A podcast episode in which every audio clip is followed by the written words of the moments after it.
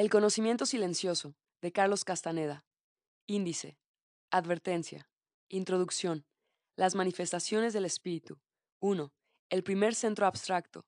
2. La impecabilidad del Nahual Elías. El toque del espíritu. 3. Lo abstracto. 4. El último desliz del Nahual Julián. Los trucos del espíritu. 5. Quitar el polvo del vínculo con el espíritu.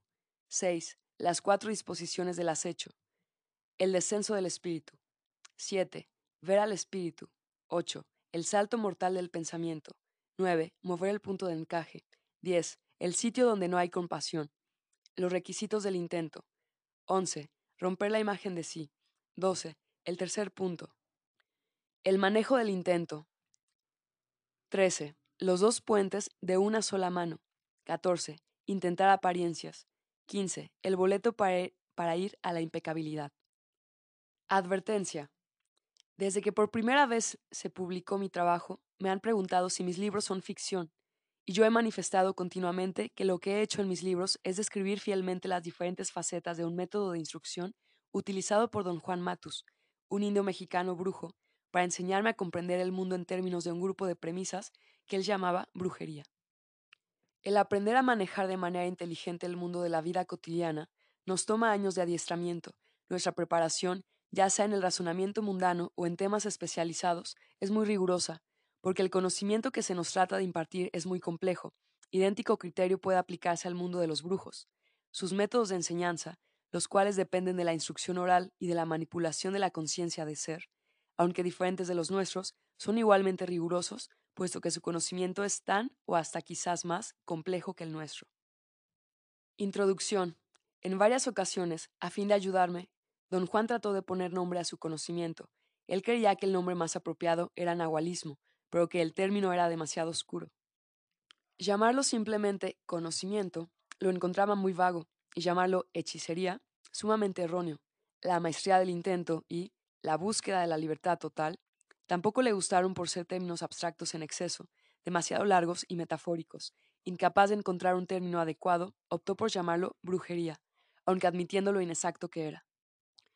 En el transcurso de los años, don Juan me dio diversas definiciones de lo que es la brujería, sosteniendo siempre que las definiciones cambian en la medida que el conocimiento aumenta. Hacia el final de mi aprendizaje, me pareció que estaba yo en condiciones de apreciar una definición tal vez más compleja o más clara que las que ya había recibido. La brujería es el uso especializado de la energía, dijo, y como yo no respondí, siguió explicando. Ver la brujería desde el punto de vista del hombre común y corriente es ver o bien una idiotez o un insondable misterio que está fuera de nuestro alcance. Y, desde el punto de vista del hombre común y corriente, esto es lo cierto, no porque sea un hecho absoluto, sino porque el hombre común y corriente carece de la energía necesaria para tratar con la brujería. Dejó de hablar por un momento y luego continuó. Los seres humanos nacen con una cantidad limitada de energía, prosiguió don Juan, una energía que a partir del momento de nacer es sistemáticamente desplegada y utilizada por la modalidad de la época de la manera más ventajosa. ¿Qué quiere usted decir con la modalidad de la época? pregunté.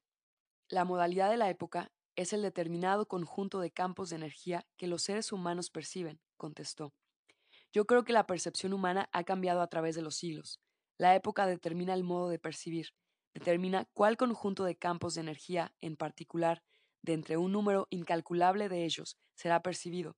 Manejar la modalidad de la época, ese selecto conjunto de campos de energía, absorbe toda nuestra fuerza dejándonos sin nada que pueda ayudarnos a percibir otros campos de energía, otros mundos. Con un sutil movimiento de cejas, me instó a considerar todo lo dicho. A esto me refiero cuando digo que el hombre común y corriente carece de energía para tratar con la brujería, prosiguió.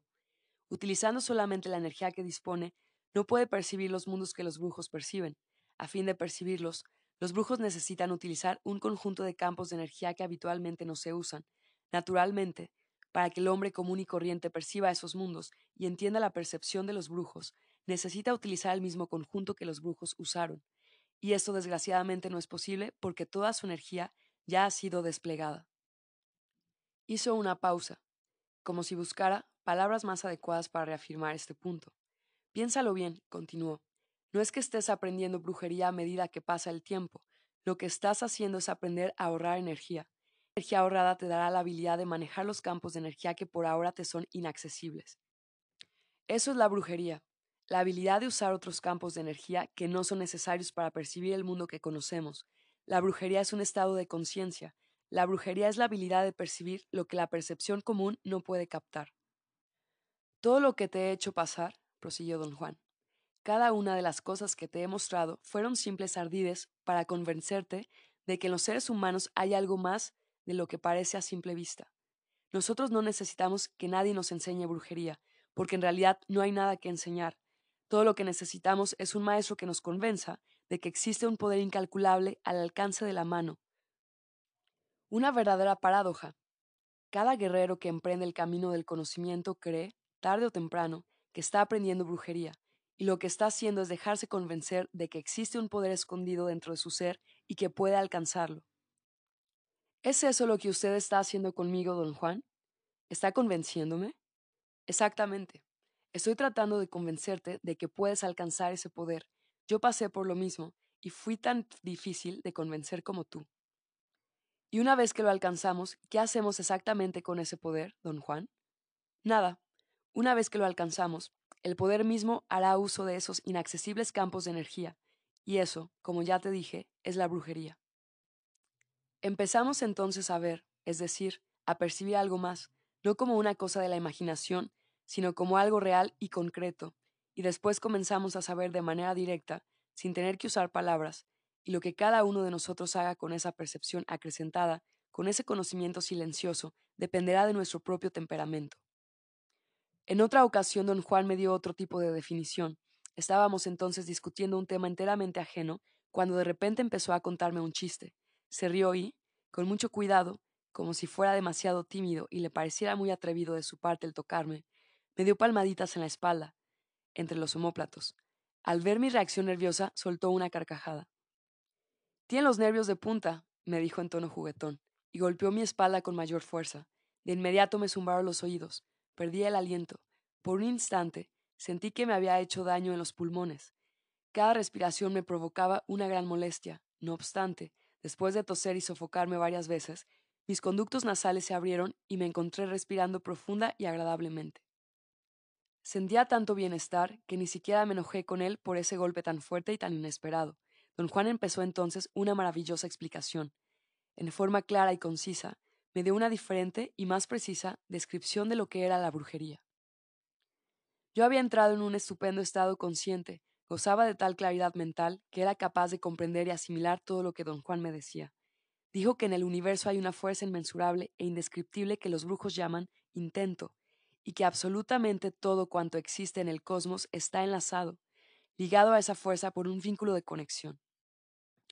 Por ello, el total interés de los brujos es delinear, entender y utilizar tal vínculo, especialmente limpiarlo de los efectos nocivos de las preocupaciones de la vida cotidiana.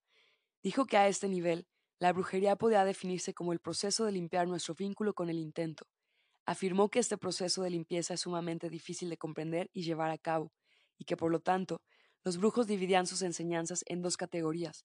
Una es la enseñanza dada en el estado de conciencia cotidiano, en el cual el proceso de limpieza es revelado en forma velada y artificiosa.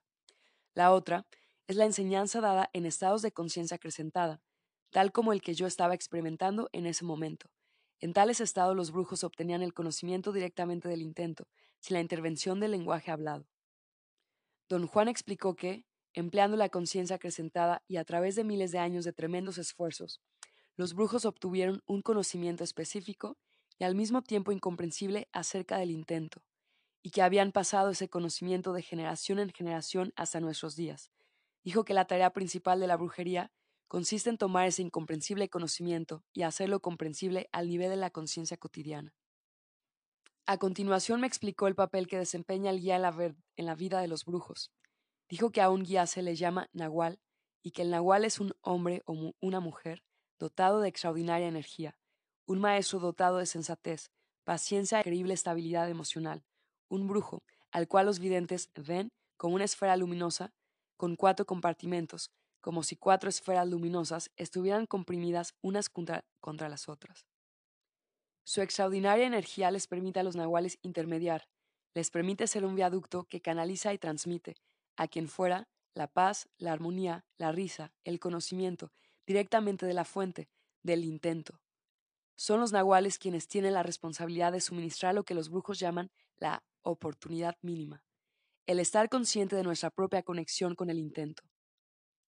Le manifesté que mi mente estaba asimilando todo lo que él decía, y que la única parte de su explicación que me confundía era el por qué se requería dos tipos de enseñanza. Yo podía ciertamente entender cuanto me decía acerca del mundo de los brujos, aunque él había calificado como muy difícil el proceso de entender ese mundo. A fin de recordar lo que estás percibiendo y entendiendo en estos momentos, necesitarás una vida entera, dijo, porque todo esto forma parte del conocimiento silencioso. En unos breves instantes habrás olvidado todo, ese es uno de los insondables misterios de la conciencia de ser.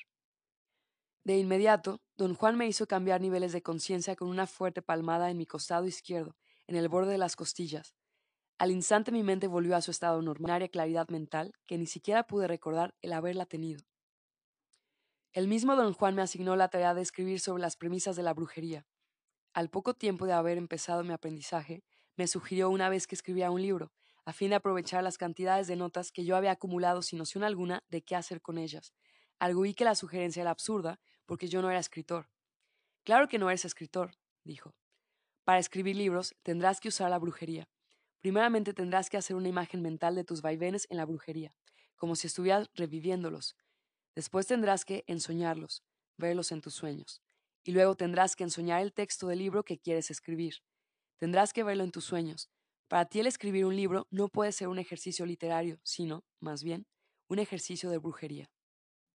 Yo he escrito de este modo acerca de las premisas de la brujería, tal como don Juan me las explicó dentro del contexto de sus enseñanzas. En sus enseñanzas, desarrolladas por brujos de la antigüedad, existen dos categorías de instrucción. A una de ellas se le denomina enseñanza para el lado derecho, y se la lleva a cabo en estados de conciencia cotidianos. A la otra se le llama enseñanza para el lado izquierdo, y se la practica solamente en los estados de conciencia acrecentada.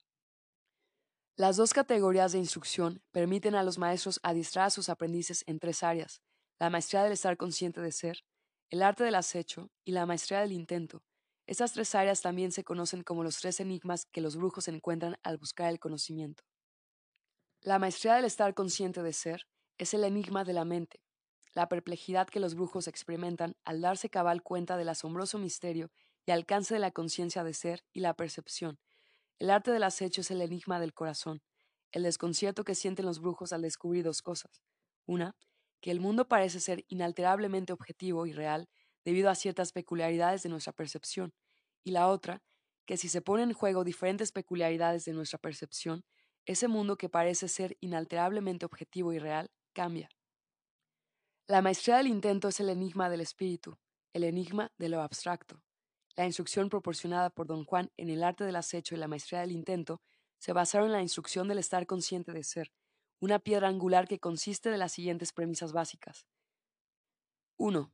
El universo es una infinita aglomeración de campos de energía, semejantes a filamentos de luz que se extienden infinitamente en todas direcciones. 2. Estos campos de energía, llamados las emanaciones del águila, irradian de una fuente de inconcebibles proporciones, metafóricamente llamada el águila. 3. Los seres humanos están compuestos de esos mismos campos de energía filiforme. A los brujos, los seres humanos se les aparecen como unos gigantescos huevos luminosos, que son recipientes a través de los cuales pasan esos filamentos luminosos de infinita extensión, bolas de luz del tamaño del cuerpo de una persona con los brazos extendidos hacia los lados y hacia arriba. 4. Del número total de campos de energía filiformes que pasan a través de esas bolas luminosas, solo un pequeño grupo, Dentro de esa concha de luminosidad está encendido por un punto de intensa brillantez localizado en la superficie de la bola. 5. La percepción ocurre cuando los campos de energía en ese pequeño grupo, encendido por ese punto de brillantez, extienden su luz hasta resplandecer aún fuera de la bola. Como los únicos campos de energía perceptibles son aquellos iluminados por el punto de brillantez, a este punto se le llama el punto de encaje o el punto donde encaja la percepción. 6. Es posible lograr que el punto de encaje se desplace de su posición habitual en la superficie de la bola luminosa, ya sea hacia su interior o hacia otra posición en su superficie o hacia fuera de ella. dado que la brillantez del punto de encaje es suficiente en sí misma para iluminar cualquier campo de energía con el cual entra en contacto, el punto, al moverse hacia una nueva posición, de inmediato hace resplandecer diferentes campos de energía, haciéndolos de este modo percibibles. Al acto de percibir de esa manera se le llama ver. 7. La nueva posición del punto de encaje permite la percepción de un mundo completamente diferente al mundo cotidiano, un mundo tan objetivo y real como el que percibimos normalmente. Los brujos irán a ese otro mundo con el fin de obtener energía, poder, soluciones a problemas generales o particulares, o para enfrentarse con lo inimaginable. El intento es la fuerza omnipresente que nos hace percibir. No nos tornamos conscientes porque percibimos, sino que percibimos como resultado de la presión y la intromisión del intento. 9. El objetivo final de los brujos es alcanzar un estado de conciencia total y ser capaces de experimentar todas las posibilidades perceptuales que están a disposición del hombre. Este estado de conciencia implica asimismo una forma alternativa de morir. La maestría del estar consciente de ser requería un nivel de conocimiento práctico. En ese nivel, don Juan me enseñó los procedimientos para mover el punto de encaje. Los dos grandes sistemas ideados por los brujos videntes de la antigüedad eran el ensueño, es decir, el control y utilización de los sueños, y el acecho, o el control de la conducta. Puesto que mover el punto de encaje es una maniobra esencial, todo brujo tiene que aprenderlo. Algunos de ellos, los nahuales, llegan a hacerlo en otros. Son capaces de desplazar el punto de encaje de su posición habitual mediante una fuerte palmada asestada directamente al punto de encaje. Este golpe que se siente como una manotada propinada en el homóplato derecho, aun cuando nunca se toca el cuerpo, produce un estado de conciencia acrecentada. De acuerdo con su tradición, era exclusivamente en esos estados de conciencia acrecentada que don Juan impartió la parte más dramática e importante de sus enseñanzas, la instrucción para el lado izquierdo. Debido a las extraordinarias características de esos estados, don Juan me ordenó que no los discutiera con nadie hasta no haber concluido con todo su plan de enseñanzas. Esta exigencia no me fue difícil de aceptar. En esos estados únicos de conciencia, mi capacidad para entender las enseñanzas aumentó en forma increíble, pero, al mismo tiempo, mi capacidad para describir o recordar las dichas enseñanzas se vio disminuida en extremo. Podía funcionar yo en esos estados con destreza y firmeza, pero una vez que regresaba a mi estado de conciencia normal, no podía recordar nada acerca de ellos. Me llevó años el poder hacer la conversión crucial de mi memoria de la conciencia acrecentada a la memoria normal. Mi razón y mi sentido común retrasaron esta conversión al estrellarse contra la realidad absurda e inimaginable de la conciencia acrecentada y del conocimiento directo. Por años enteros, el tremendo desajuste cognoscitivo resultante me forzó a buscar desahogo en el no pensar al respecto. Todo lo que he escrito hasta ahora acerca de mi aprendizaje de la brujería ha sido un relato de cómo me educó don Juan en la maestría del estar consciente de ser. Todavía no he descrito el arte del acecho ni la maestría del intento. Don Juan me enseñó los principios y aplicaciones de estas dos maestrías con ayuda de dos de sus compañeros, un brujo llamado Vicente Medrano y otro llamado Silvio Manuel. Desafortunadamente, todo lo que aprendí acerca de estas dos maestrías aún permanece oculto en lo que don Juan denominó las complejidades de la conciencia acrecentada. Hasta hoy en día, me ha sido imposible describir o inclusive pensar de manera coherente acerca del arte del acecho y maestría del intento. Mi error ha sido el creer que es posible incluirlos en la memoria normal. Es posible, pero al mismo tiempo no lo es. Con el propósito de resolver esta contradicción, los he encarado indirectamente a través del tópico final de las enseñanzas de don Juan, las historias de los brujos del pasado. Don Juan me relató estas historias para hacer evidente lo que él llamaba los centros abstractos de sus lecciones, pero yo fui incapaz de captar la naturaleza de esos centros abstractos. Pese a sus amplias explicaciones, las cuales, ahora lo sé, estaban diseñadas para abrirme la mente más que para explicar su conocimiento de manera racional. Su modo de hablar me hizo creer, por muchos años, que sus explicaciones de los centros abstractos eran como disertaciones académicas. Todo lo que yo fui capaz de hacer bajo tales circunstancias era aceptar de manera incondicional tales explicaciones, y así el significado de los centros abstractos pasó a formar parte de mi aceptación tácita de las enseñanzas de don Juan pero sin la meticulosa valoración que es esencial para entender tal significado. Don Juan me dio a conocer 18 centros abstractos. He tratado aquí con la primera serie compuesta de los seis siguientes. las manifestaciones del espíritu, el toque del espíritu, los trucos del espíritu, el descenso del espíritu, los requisitos del intento y el manejo del intento. Las manifestaciones del espíritu. 1. El primer centro abstracto. Siempre que era pertinente, don Juan solía contarme breves historias acerca de los brujos de su linaje, en especial acerca de su maestro, el Nahual Julián. No eran propiamente historias, sino y aspectos de la personalidad de esos brujos. El fin de esos relatos era esclarecer tópicos específicos del aprendizaje. Ya había escuchado las mismas historias de labios de los otros quince brujos, miembros del grupo de don Juan, pero no había lo suficiente en estos relatos como para darme una idea clara de sus personajes. Como no tenía forma alguna de persuadir a don Juan para que me facilitara más detalles sobre aquellos brujos, quedé resignado a la idea de nunca llegar a saber más acerca de ellos. Una tarde, en las montañas del sur de México, después de haberme explicado intrincados detalles de la maestría del estar consciente de ser, don Juan dijo algo que me desconcertó por completo. Creo que ya es hora de que comencemos a hablar de los brujos de nuestro pasado, dijo.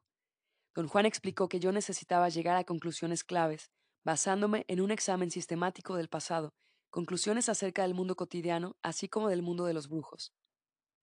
A los brujos les interesa vivamente su pasado, dijo, pero no me refiero a su pasado como personas. Para los brujos, el pasado significa lo que hicieron los brujos de otras eras, lo que vamos a hacer ahora es examinar ese pasado. El hombre común y corriente también examina su pasado, pero es siempre su pasado personal lo que examina y siempre por razones personales. Los brujos hacen todo lo contrario, consultan su pasado a fin de obtener un punto de referencia. Pero, ¿no es eso lo que hace todo el mundo? ¿Hundirnos en el pasado a fin de obtener un punto de referencia? Pregunté. No, respondió enfáticamente. El hombre común y corriente se hunde en el pasado, ya sea su propio común pasado o el pasado de su época, para justificar sus acciones del momento o sus acciones del futuro o para hallar un modelo de conducta. Solo los brujos buscan auténticamente un punto de referencia en su pasado. Don Juan, quizás todo esto sería más claro si usted me dijera lo que es un punto de referencia para un brujo, dije. Para los brujos, obtener un punto de referencia significa examinar el intento, contestó, lo cual es exactamente el propósito de este último tema de instrucción, y nada les puede proporcionar a los brujos una mejor noción del intento que el examen de las historias de los otros brujos que batallaron por entender esa fuerza. Hay 21 centros abstractos en la brujería, prosiguió, y, basadas en esos centros abstractos, hay cantidades de historias de brujería, historias de nahuales de nuestro linaje luchando por entender el espíritu.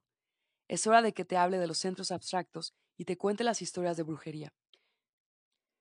Esperé con gran excitación a que don Juan empezara a contarme las historias, pero cambió de conversación y pasó a explicarme nuevamente otros intrincados detalles de la conciencia de ser. No me haga usted eso, don Juan, protesté. ¿Qué hubo con las historias de la brujería? ¿No me vas a contar? Claro que sí, dijo pero no son historias que se puedan contar como si fueran cuentos. Tienes que repasarlas y luego pensarlas y volverlas a pensar, revivirlas, por así decirlo. Se produjo un largo silencio. Decidí ser más cauteloso. Pensé que si insistía en pedirle que me contara las historias, me iba a enredar en algo de lo que después me arrepentiría. Pero, como siempre, mi curiosidad fue mayor que mi sentido común. Bien, entremos en el asunto, le dije secamente. Don Juan que obviamente había captado la contradicción de mi miedo y mi curiosidad, sonrió con malicia. Se puso de pie y me hizo señas de que lo siguiera. Habíamos estado sentados sobre unas rocas secas, en el fondo de un barranco. Promediaba la tarde, el cielo estaba oscuro y nublado. Nubes bajas, casi negras, se cernían sobre las cimas del este. Hacia el sur, las altas nubes hacían que el cielo pareciera despejado en comparación. Algo más temprano, había llovido densamente, pero luego la lluvia parecía haberse retirado y estar escondida dejando atrás tan solo una amenaza. Yo debería haberme sentido congelado hasta los huesos, puesto que hacía mucho frío, pero sentía calor. Empuñando una piedra que don Juan me había dado, noté que la sensación de calor, en un clima casi helado, no me era del todo desconocida, y sin embargo, cada vez que ocurría quedaba yo aturdido. Siempre que estaba ya a punto de congelarme, don Juan me daba una rama o una piedra para que la sostuviera, me ponía un puñado de hojas bajo la camisa, en la punta de mi esternón, lo cual era suficiente para elevar la temperatura de mi cuerpo. Varias veces yo había intentado inútilmente de recrear, por mi cuenta, el efecto de sus maniobras. Don Juan me aclaró un día que no eran las maniobras, sino su silencio interno lo que me mantenía abrigado, que las ramas, las piedras, las hojas eran simples artificios para atrapar mi atención y mantenerla enfocada. Avanzando con rapidez, trepamos por la empinada ladera oeste de una montaña, hasta alcanzar una cornisa rocosa en la cumbre misma. Nos encontrábamos en las elevaciones menores de una alta cordillera de las montañas. Desde la cornisa rocosa podía yo observar que la niebla había comenzado a cubrir el extremo sur del fondo del valle que teníamos a nuestros pies. Nubes bajas y tenues parecían lanzarse contra nosotros, deslizándose desde los altos picos verdes negruzcos del este. Después de la lluvia, bajo el cielo grisáceo y nublado, el valle y las montañas del sur y del este parecían estar cubiertas con un manto verdinegro de silencio. Este es el lugar ideal para echarnos una plática, dijo don Juan, sentándose en el suelo rocoso de una especie de cueva oculta. El espacio en la cueva era perfecto para sentarnos uno al lado del otro, casi tocábamos el techo con nuestras cabezas. La curva de nuestras espaldas encajaba cómodamente en la superficie de la pared rocosa, como si hubiera sido esculpida para dar sitio a dos personas de nuestro tamaño. Luego me di cuenta de otra característica extraña de aquella cueva. Al pararme sobre la cornisa, podía observar todo el valle y las cordilleras montañosas al este y al sur, pero si me sentaba quedaba completamente oculto por las rocas, y sin embargo, la cornisa que creaba esta ilusión era plana y parecía estar al mismo nivel que el suelo de la cueva. Estaba a punto de mencionar este extraño efecto a don Juan cuando él se me adelantó. Esta cueva está hecha por el hombre, dijo. La saliente, esa, está inclinada, pero el ojo no registra la inclinación. ¿Quién hizo esta cueva, don Juan? Los antiguos brujos. Quizá tiene miles de años, y una de sus peculiaridades es que ahuyenta a los animales, a los insectos y hasta a las personas. Los antiguos brujos parecen haberle infundido un hálito negro y amenazante que hace que cualquier ser viviente se sienta incómodo. Lo extraño era que yo sentía en esa cueva algo diametralmente opuesto. Sin razón alguna, me sentía absolutamente contento y satisfecho. Una sensación de bienestar físico me provocaba un hormigueo en el cuerpo. Era una sensación en el estómago de lo más agradable, como si les estuvieran haciendo cosquillas a mis, a mis nervios. Yo no me siento mal aquí, comenté. Yo tampoco, dijo, lo cual significa que tú y yo somos muy parecidos en temperamento a aquellos horrorosos brujos del pasado, algo que me preocupa sobremanera. Tuve miedo de continuar con el tema, así que esperé a que él hablara. La primera historia de brujería que voy a contarte se llama Las manifestaciones del espíritu, dijo. El nombre es un poco confuso. Las manifestaciones del espíritu es realmente el primer centro abstracto alrededor del cual se construye la primera historia de brujería. Ese primer centro abstracto tiene en sí una historia particular, continuó. La historia dice que hubo una vez un hombre, un hombre común y corriente, sin ningún atributo especial. Era, como todos los demás, un conducto del espíritu, y por esta virtud, como todos los demás, formaba parte del espíritu, parte de lo abstracto, pero él no lo sabía. El mundo lo mantenía tan ocupado que carecía del tiempo y de la inclinación para examinar el asunto. El espíritu trató inútilmente de ponerle al descubierto el vínculo de conexión entre ambos. Por medio de una voz interior, el espíritu le reveló sus secretos, pero el hombre fue incapaz de comprender las revelaciones. Oía la voz interior, naturalmente, pero creía que era algo de él. Estaba convencido de que lo que él sentía eran sus propios sentimientos y que lo que pensaba eran sus propios pensamientos. Con el fin de sacarlo de su modorra, el espíritu le dio tres señales, tres manifestaciones sucesivas, Tres veces el espíritu, de la manera más obvia, se cruzó físicamente en el camino del hombre, pero el hombre permanecía inconmovible ante cualquier cosa que no fuera su interés personal. Don Juan se interrumpió y me miró como hacía siempre que esperaba mis preguntas y comentarios. Yo no tenía nada que decir, no comprendía lo que estaba tratando de expresar. Ese es el primer centro abstracto, prosiguió. Lo único que puedo añadir es que debido a que el hombre se negó en absoluto a comprender, el espíritu se vio en la necesidad de usar el ardid, la tetra se transformó en la esencia del camino de los brujos, pero eso es otra historia. Don Juan explicó que los brujos concebían los centros abstractos como planos previos de los hechos o como patrones recurrentes que aparecían cada vez que el intento iba a mostrar algo significativo. Los centros abstractos, en este sentido, eran mapas completos de series enteras de acontecimientos. Me aseguró que a través de medios que iban, más allá de la comprensión, cada detalle de cada centro abstracto se repetía con cada aprendiz nahual. Me aseguró también que él había ayudado al intento a involucrarme en todos los centros abstractos de la brujería, tal como su benefactor, el Nahual Julián, y todos los nahuales anteriores habían involucrado a sus aprendices. El modo mediante el cual cada aprendiz nahual se encontraba con esos centros abstractos permitía el desarrollo de historias entretejidas alrededor de esos centros abstractos.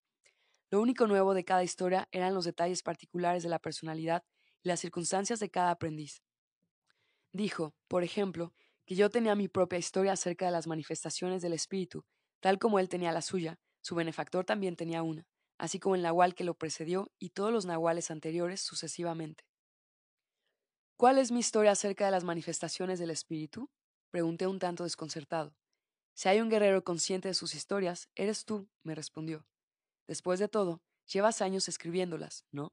Sin embargo, hasta el momento, no te has dado cuenta de los centros abstractos, porque eres un hombre práctico. Todo lo que haces lo haces solo para realzar tu parte práctica. A pesar de haber trabajado en tus historias hasta el cansancio, nunca tuviste idea de que había un centro abstracto en cada una de ellas. Todo cuanto he hecho contigo lo has clasificado como una actividad práctica y a menudo caprichosa. Enseñar brujería a un aprendiz testarudo y la mayoría de las veces estúpido. Mientras lo consideres así, los centros abstractos te eludirán. Debe perdonarme, don Juan, dije. Pero todo esto es muy confuso. ¿Qué es lo que quiere usted decir? Estoy tratando de ponerte al tanto de las historias de brujería, replicó. Nunca te hablé específicamente de este tema, porque tradicionalmente se lo deja como tema oculto. Es el último artificio del espíritu. Se dice que, cuando el aprendiz comprende los centros abstractos, es como si pusiera la piedra que cierra y sella una pirámide. Oscurecía y parecía estar a punto de llover otra vez. Yo temía que si soplaba el viento de este a oeste, Mientras llovía, nos empaparíamos en esa cueva. Estaba seguro de que don Juan se daba cuenta de ello, pero parecía no importarle. No lloverá otra vez sino hasta mañana, dijo. Escuchar la respuesta a mis pensamientos íntimos me hizo saltar involuntariamente y golpearme la cabeza con el techo de la cueva. Se dejó oír un golpe sordo que sonó peor de lo que se sentía. Don Juan reía agarrándose los costados. Al cabo de un rato, empezó realmente a dolerme la cabeza y tuve que masajeármela. Tu presencia me divierte tanto como la mía debe haber divertido a mi benefactor, dijo, y se echó a reír de nuevo. Permanecimos callados durante varios minutos. El silencio a mi alrededor era pesado. Se me antojaba que podía escuchar el murmullo de las tenues nubes que descendían hacia nosotros desde las montañas más altas. Por fin me di cuenta de que lo que oía era un viento que recién empezaba a soplar. Dentro de la cueva, el sonido del viento asemejaba el cuchicheo de voces humanas. Mi increíble buena suerte fue que me enseñaron dos nahuales, dijo don Juan y rompió el efecto hipnotizante que el viento ejercía sobre mí en ese instante. Uno fue, desde luego, mi benefactor, el nahual Julián, y el otro fue su benefactor, el nahual Elías. Mi caso fue único. ¿Por qué fue único su caso? pregunté. Porque por generaciones los nahuales han reunido a sus aprendices años después de que sus propios maestros dejaron el mundo, explicó, excepto mi benefactor. Yo pasé a ser el aprendiz del Nahual Julián ocho años antes de que su benefactor dejara el mundo. Tuve ocho años de regalo. Fue lo mejor que me pudo haber sucedido, ya que así tuve la oportunidad de que me enseñaran dos temperamentos opuestos. Era como ser criado por un padre poderoso y un abuelo más poderoso aún, que no estaban de acuerdo. En tal contienda, el abuelo siempre gana, así que yo soy propiamente el producto de las enseñanzas del Nahual Elías. Estaba más cerca de él, no solo en temperamento, sino también en el aspecto físico, yo diría que a él le debo mi refinación. Él me filtró, por así decirlo. Sin embargo, el grueso de la obra que me transformó de un ser miserable en un guerrero impecable se lo debo a mi benefactor, el Nahual Julián. ¿Cómo era el Nahual Julián en apariencia física? pregunté. Figúrate que hasta hoy en día me cuesta enfocarlo, dijo. Sé que parece absurdo, pero de acuerdo a sus necesidades o a la circunstancia, era joven o viejo, bien parecido o de facciones ordinarias, afeminado y débil o fuerte y viril, gordo o delgado, de estatura media o sumamente chaparro. ¿Quiere usted decir que era un actor que podía hacer papeles diferentes con ayuda de disfraces? No, no utilizaba ningún disfraz y no era simplemente un actor. Era un gran actor, sí, pero eso es un asunto diferente. El caso es que tenía la capacidad de transformarse y ser todos esos seres específicos y diametralmente opuestos. Ahora bien, el ser un gran actor le permitía conocer y hacer uso de las más íntimas peculiaridades que hacían que cada ser específico fuera real. Digamos que se sentía a sus anchas en todos sus cambios de ser, como tú te sientes a tus anchas con cada cambio de ropa. Con avidez le pedí a don Juan que me contara algo más acerca de las transformaciones de su benefactor. Dijo que alguien le había enseñado a efectuar esas transformaciones, pero que el explicarlas más a fondo lo obligaría a transbordar otras historias diferentes. ¿Cómo era el Nahual Julián cuando no se transformaba? pregunté. Digamos que antes de hacerse Nahual, era muy delgado y musculoso, su cabello era negro, espeso y ondulado, tenía una nariz larga y fina, dientes blancos, grandes y fuertes, cara oval, mandíbula fuerte, ojos castaños oscuros y brillantes. Medía alrededor de un metro setenta de estatura. No era indio ni moreno, aunque tampoco era blanco. De hecho, su tez estaba en una categoría única, sobre todo durante sus últimos años, cuando cambiaba continuamente de morena a oscura a clara y luego otra vez a morena. Cuando lo conocí por vez primera, era un anciano bastante prieto, pero luego se transformó en un joven de tez clara, quizás unos cuantos años mayor que yo, Tenía yo veinte años en ese entonces. Pero, si sus cambios de apariencia externa eran asombrosos, continuó don Juan, los cambios de estado de ánimo y de conducta que acompañaban a cada transformación eran aún más extraordinarios. Por ejemplo, cuando era joven y gordo era alegre y sensual, cuando era flaco y viejo era mezquino y vengativo, cuando era un viejo gordo era el imbécil más grande que uno puede imaginar. ¿Y era él alguna vez el mismo? pregunté. No del modo como tú y yo somos nosotros mismos, respondió. Como a mí no me interesan las transformaciones, yo siempre soy yo mismo, pero él no era como yo en absoluto. Don Juan me miró como evaluando mi fuerza interior, sonrió, meneó la cabeza de lado a lado y rompió a reír. ¿De qué se ríe, don Juan? pregunté. Del hecho de que tú seas tan vergonzoso y sin gracia como para apreciar la naturaleza de las transformaciones de mi benefactor y su alcance total, dijo. Solo espero que cuando algún día te hable de ello no te mueras del susto o caigas en una obsesión mórbida. Por algún motivo desconocido, me sentí súbitamente incómodo y tuve que cambiar de conversación. ¿Por qué se les llama benefactores a los nahuales y no simplemente maestros? pregunté. Llamar benefactor a un nahual es un gesto de cortesía de sus aprendices, dijo don Juan. Un nahual crea un tremendo sentimiento de gratitud en sus discípulos. Después de todo, el nahual los modela y los guía a través de cosas inimaginables. Comenté que, en mi opinión, enseñar era la obra más grande y más altruista que cualquier persona pudiera hacer por otra. Para ti, enseñar significa hablar de moldes, dijo. Para un brujo, enseñar es lo que el nahual hace por sus aprendices. El nahual canaliza para ellos la fuerza más poderosa en el universo, el intento, la fuerza que cambia, ordena y reordena las cosas o las mantiene como están, el Nahual formula y luego guía las consecuencias que esa fuerza pueda acarrear a sus discípulos. Si el Nahual no moldea el intento, no habría ni reverencia ni maravilla en sus aprendices. En lugar de embarcarse en un viaje mágico de descubrimiento, sus aprendices solo se limitarían a aprender un oficio, aprenderían a ser curanderos, brujos, adivinadores, charlatanes o lo que fuera. ¿Me puede usted explicar qué es el intento? pregunté. La única manera de explicar el intento, replicó, es experimentarlo en forma directa por medio de una conexión viva que existe entre el intento y todos los seres vivientes. Los brujos llaman intento a lo, indescriptible, al espíritu, al abstracto, al nahual. Al intento yo preferiría llamarlo nahual, pero se confundiría con el nombre del líder, el benefactor a quien también se le llama nahual. Así es que he optado por llamarlo el espíritu, lo abstracto. Don Juan se interrumpió abruptamente y me recomendó guardar silencio y pensar en todo lo que me había dicho en esa cueva. Para entonces ya estaba muy oscuro. El silencio era tan profundo que en vez de sumirme en un estado de reposo, me agitó. No podía mantener en orden mis pensamientos. Traté de concentrarme en la historia que contó, pero en lugar de hacerlo, pensé en cosas que no venían al caso, hasta que por fin me quedé dormido. 2. La impecabilidad del Nahual Elías. No podría decir cuánto tiempo dormí en aquella cueva. La voz de don Juan me sobresaltó y desperté. Estaba diciendo que la primera historia de brujería, tejida en torno a las manifestaciones del espíritu, era en esencia una descripción de la relación entre el intento y el nahual. Era la historia de cómo el espíritu le proponía una opción al nahual, un posible discípulo, y cómo debía el nahual evaluar esa opción antes de tomar la decisión de aceptarlo o rechazarlo. Estaba muy oscuro en la cueva y el reducido espacio nos hacía estar muy apretados. Comúnmente, un lugar de ese tamaño me habría hecho sentir incómodo, pero en la cueva me sentía sosegado y sin fastidio.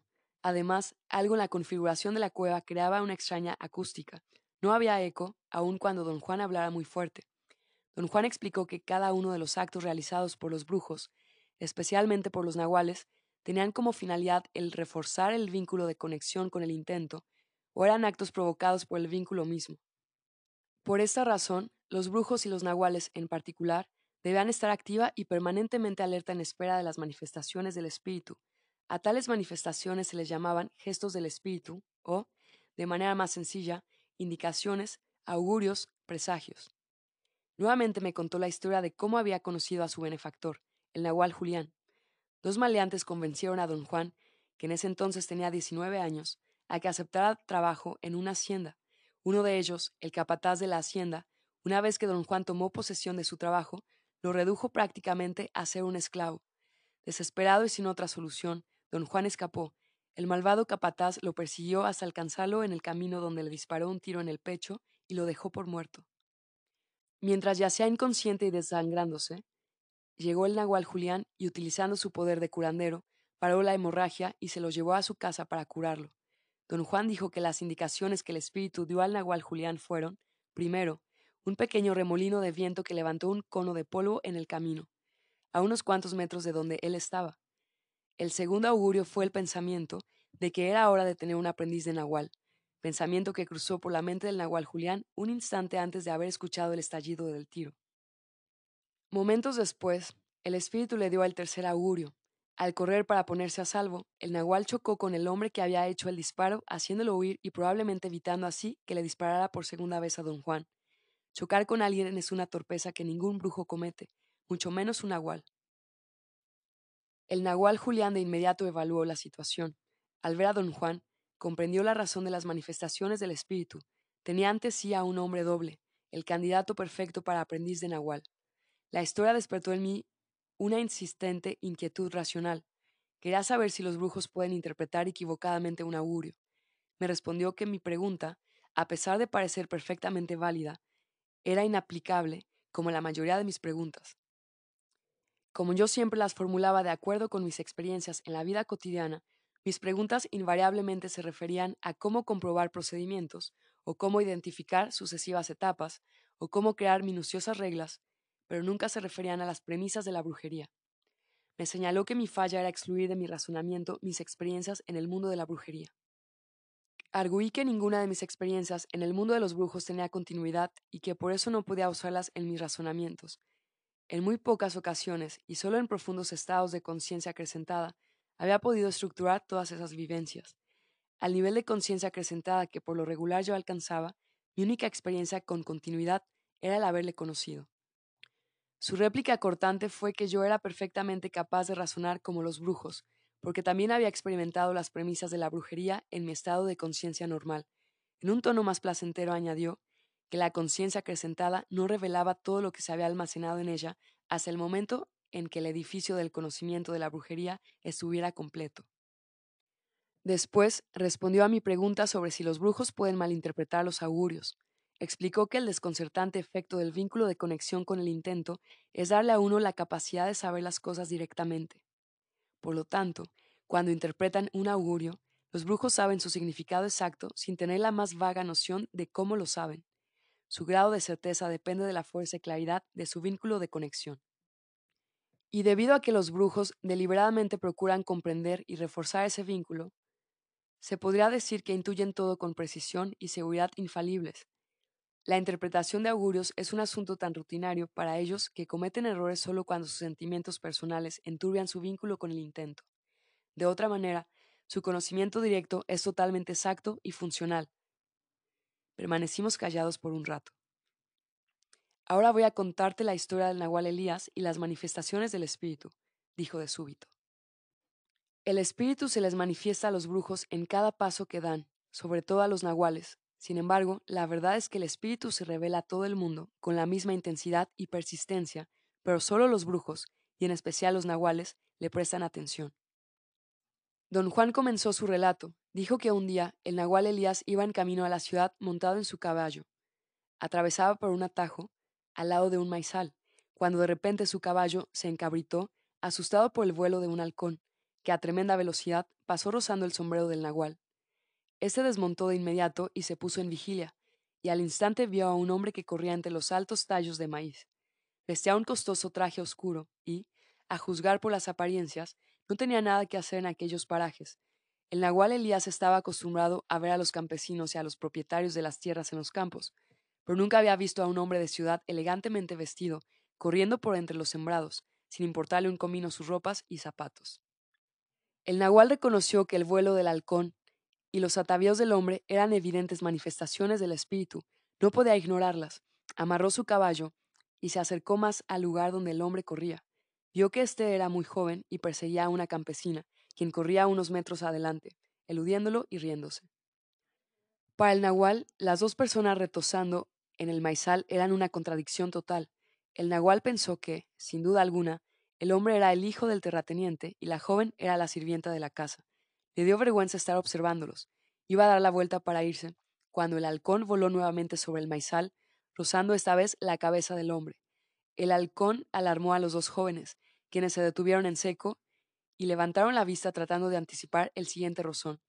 El nahual pudo notar que el hombre era delgado y bien parecido, y que sus ojos tenían una expresión inquieta. Se cansaron de vigilar al halcón y regresaron a su juego. El hombre atrapó a la joven, la abrazó y la depositó suavemente en el suelo. Pero en lugar de hacerle el amor, como el nahual suponía, se quitó la ropa y se paseó desnudo frente a ella.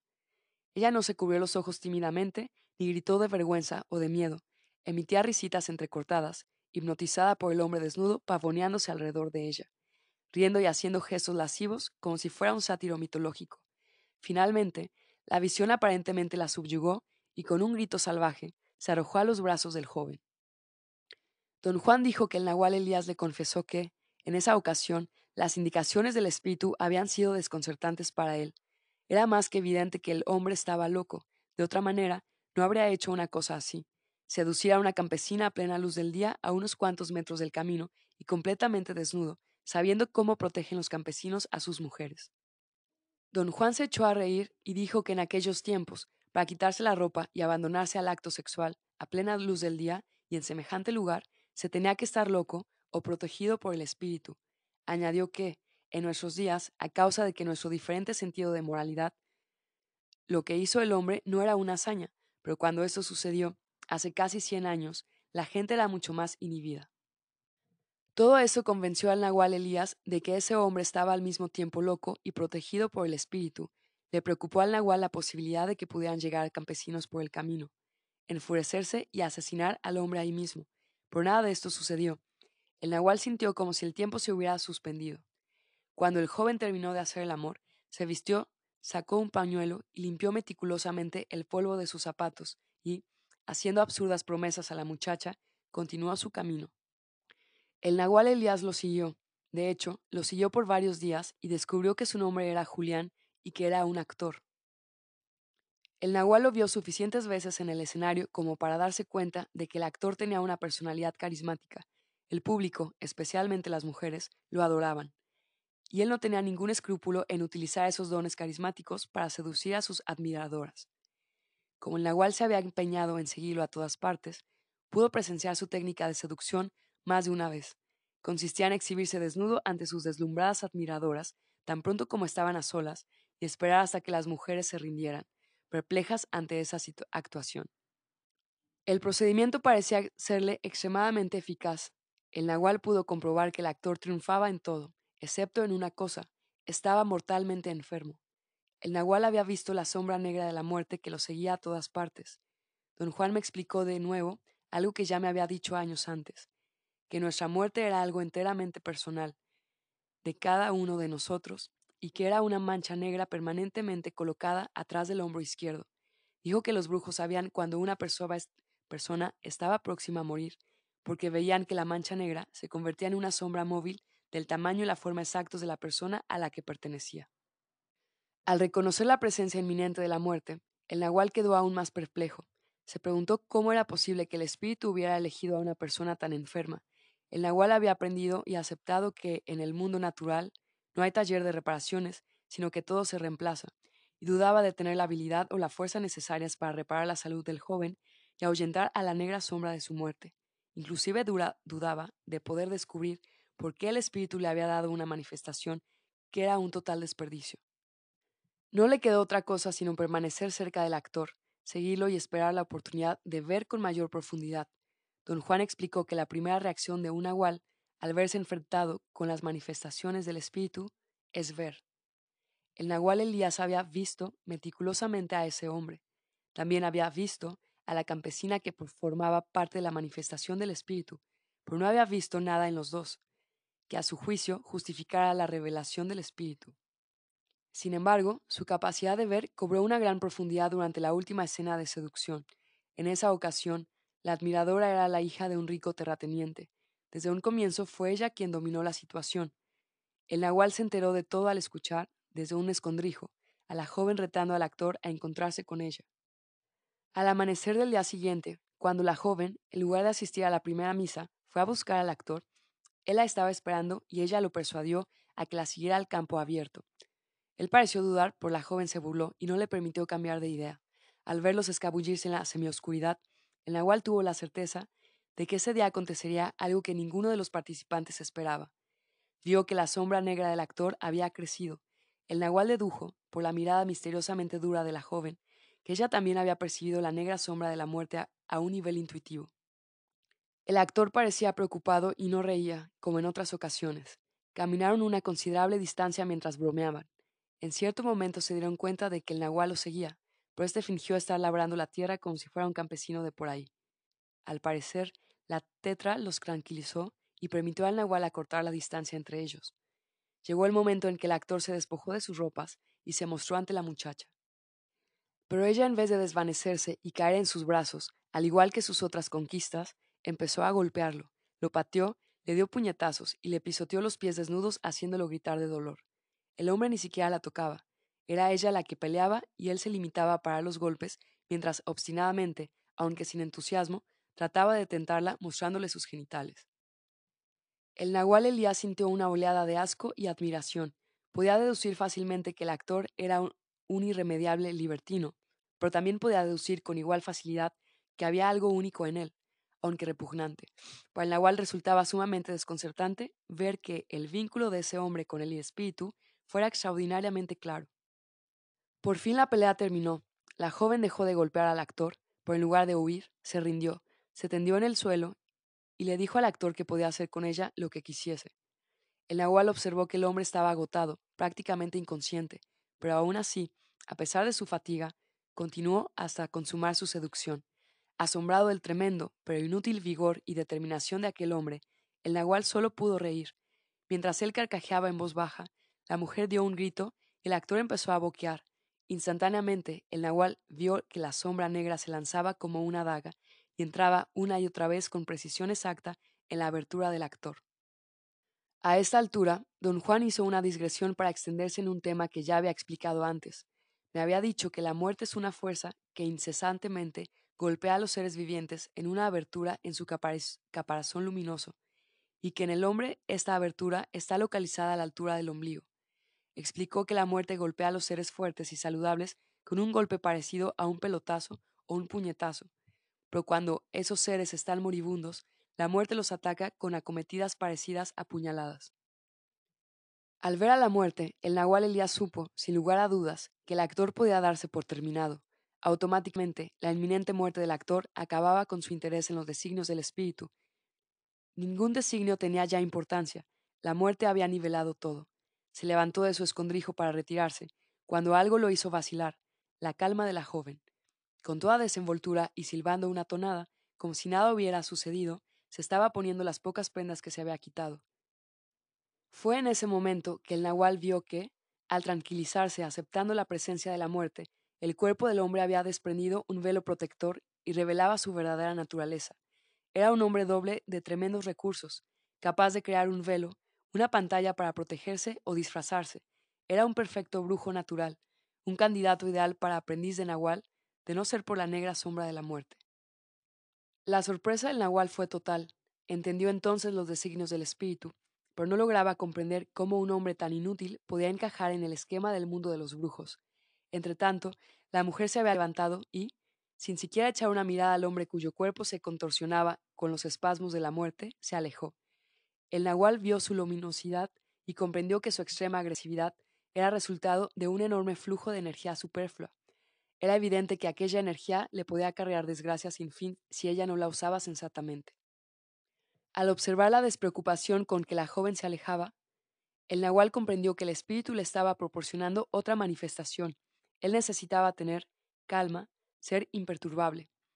Le precisaba actuar como un verdadero nahual, intervenir por el simple gusto de hacerlo, enfrentar a lo imposible como si no tuviera nada que perder. Don Juan comentó que tales incidentes servían para probar si un nahual es real o falso. Los nahuales toman decisiones y, sin importarle las consecuencias, ponen manos a la obra o se abstienen de hacerlo. Los impostores reflexionan y sus reflexiones los paralizan. Habiendo tomado su decisión, el nahual Elías llegó con toda calma al lado del moribundo e hizo lo primero que su cuerpo, no su mente, le ordenaba. Golpeó el punto de encaje del actor para hacerlo entrar en un estado de conciencia acrecentada. Lo golpeó frenéticamente, una y otra vez. Ayudado por la fuerza misma de la muerte, los golpes del nahual movieron el punto de encaje del actor hasta un sitio en donde la muerte no cuenta y, allí, el hombre cesó de morir. Para cuando el actor comenzaba a respirar de nuevo, el nahual ya había valorado la magnitud de su responsabilidad. Para que ese hombre pudiera rechazar la fuerza de su muerte, debía permanecer en un profundo estado de conciencia acrecentada el tiempo que fuera necesario. Considerando el, el avanzado deterioro físico que el joven sufría, no se podía moverlo de ese lugar, de lo contrario moriría instantáneamente. El nahual hizo lo único que era posible hacer dadas las circunstancias. Construyó una choza alrededor del hombre, postrado, y lo cuidó durante tres meses, mientras guardaba total inmovilidad. En ese momento intervinieron mis pensamientos racionales y quise saber cómo había hecho el nahual Elías para construir una choza en propiedad ajena. Yo sabía que la gente del campo es recelosa con la propiedad de su tierra.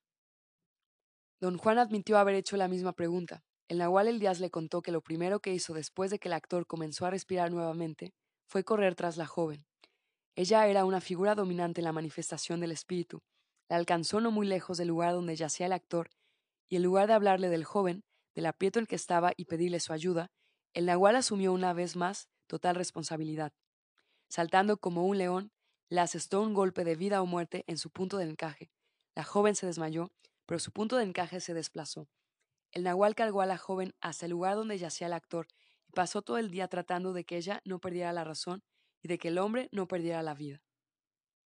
Cuando estuvo relativamente seguro de que había controlado la situación, regresó a la ciudad y fue a ver al rico terrateniente padre de la joven. Escogiendo sus palabras con mucho cuidado, el nahual se presentó como un curandero y le dijo al hombre que su hija estaba inconsciente y herida de gravedad. Le explicó que esa mañana muy temprano él había salido al campo a juntar hierbas medicinales y que, sin esperarlo, había tropezado con un joven y una joven gravemente heridos por la descarga eléctrica de un rayo. El nahual añadió que en cuanto supo quién era la joven, vino con el recado. Luego llevó al preocupadísimo padre a donde estaba su hija y agregó que el joven, quienquiera que fuese, había recibido la mayor parte de la descarga, salvando de tal suerte a la muchacha, pero quedando herido hasta el punto de no podérsele mover.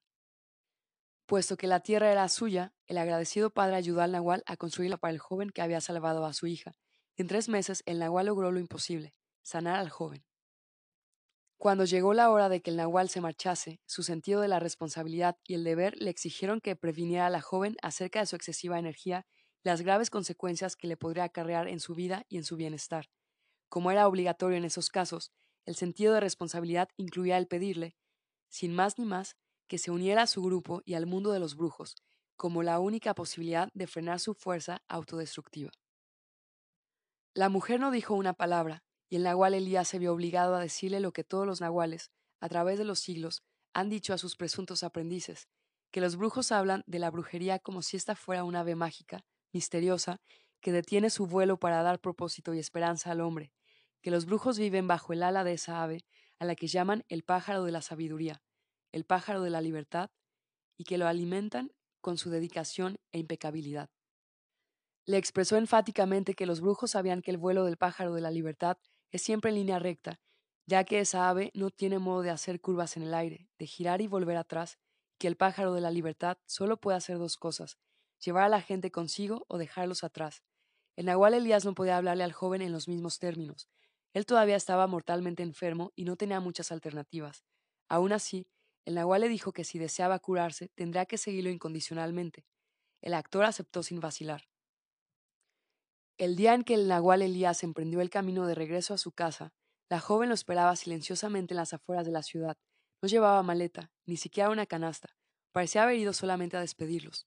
El nahual continuó caminando sin mirarla, pero el actor, a quien llevaban en una camilla, hizo esfuerzos por hacerle señas de adiós. Ella rió y sin decir una palabra se unió al grupo del nahual. No tuvo ningún problema, ninguna duda en dejar todo atrás.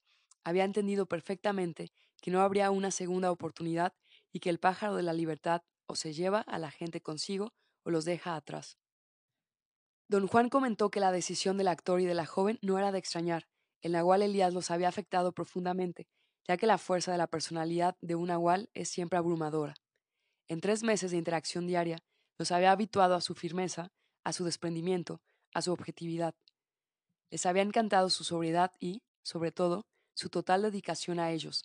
A través de su ejemplo y sus actos, el Nahual Elías les había proporcionado una visión constante del mundo de los brujos, un mundo sustentador y formativo, por un lado, y excesivamente exigente, por otro, un mundo que admitía muy pocos errores. Don Juan me recordó entonces algo que me repetía con mucha frecuencia, aunque yo me las arreglaba siempre para no pensar en eso, dijo que yo no debía olvidar, ni por un instante, que el pájaro de la libertad tiene muy poca paciencia con la indecisión y que, una vez que se va, jamás regresa. La escalofriante resonancia de su voz hizo que el pacífico ambiente de la cueva vibrara como si hubiera sido electrificado. Un segundo más tarde, don Juan estableció nuevamente la pacífica oscuridad con la misma rapidez con la cual invocó la urgencia. Me dio un ligero puñetazo en el brazo. Esa mujer era tan poderosa que podía lidiar con lo que fuera, dijo. Se llamaba Talía.